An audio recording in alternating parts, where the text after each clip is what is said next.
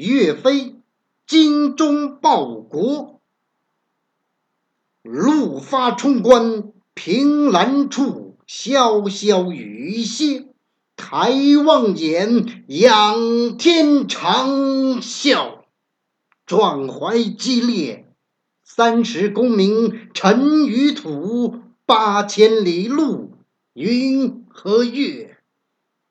莫等闲，白了少年头，空悲切。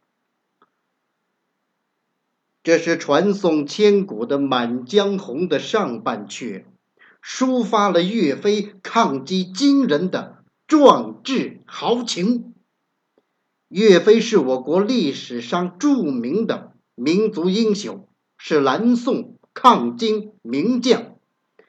岳飞是襄州汤阴人，传说他出生的时候，他家院子里飞来了一只大雕，父亲岳和就给他取名岳飞，字鹏举。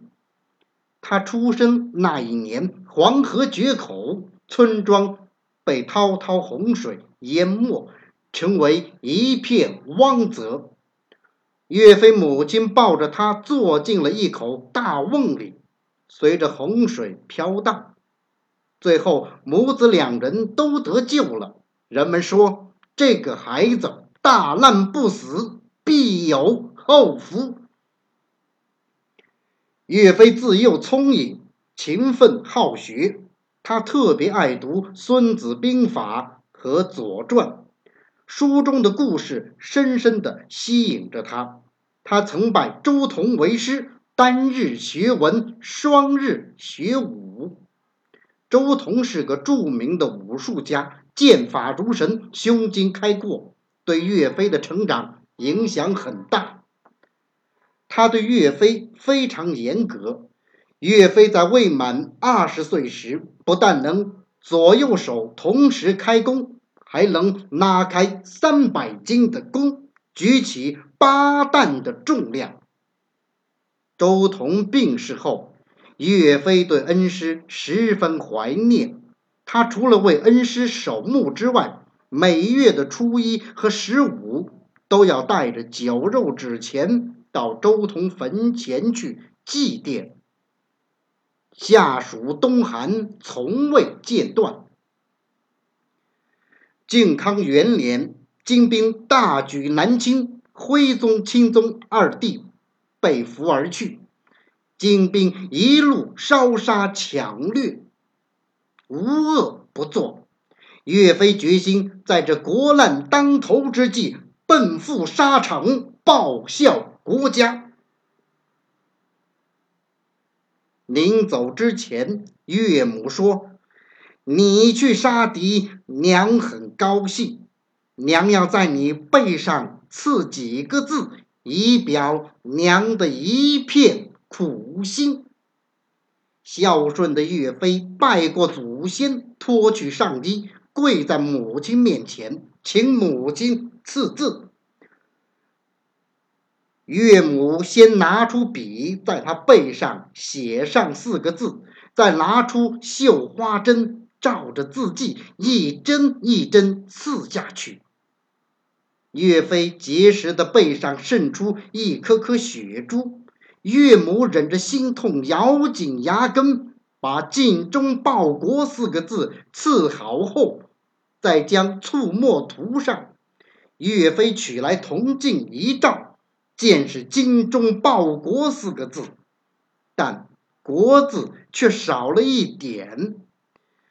岳母含泪说：“这‘国’字少了一点儿，就是国家无主啊！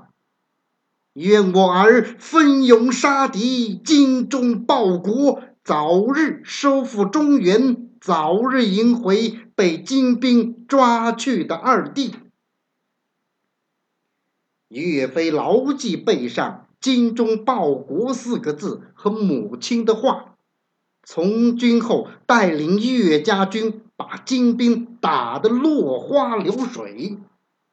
岳飞善于治军，严于治军，岳家军纪律严明，冻死不拆屋，饿死不掳掠。意思是说，岳家军不管在任何情况下都不拆民众的房屋当柴烧取暖，就算是饿死了也不能掳掠人民。岳飞对待将士十分严格，也特别爱护士兵生病，岳飞亲自调药。将领上战场，他就叫自己的妻子去慰问将士的家属。若下属不幸在战场捐躯，岳飞就想办法抚育孤儿。上级赏赐的财物全部分配给将士。在军队里，他和士兵同桌吃饭，大家吃什么，他也吃什么。在岳飞的带领下，岳家军英勇善战，所向无敌。绍兴十年，宋军大举北伐，岳飞取得巩州、顾昌大捷，进驻郾城，军威大振。金国大将。金兀术率领龙虎大王、盖天大王，挥动铁塔兵、拐子马，直扑郾城。岳家军与金军展开一场大战。金兵自起兵以来，打胜仗全靠铁塔兵和拐子马。铁塔兵又称铁浮屠，士兵穿着铁盔铁甲，俨然铁塔；拐子马又叫连环马。三马相连，直冲阵地，威力有如现代的坦克。岳家军手持藤牌刀和大斧，上砍人身，下剁马腿。只要一匹马的马腿被砍断了，相连的其余两匹马就无法向前了。马儿痛苦的嘶鸣使金兵乱了阵脚。岳家军奋勇冲杀，把金兵。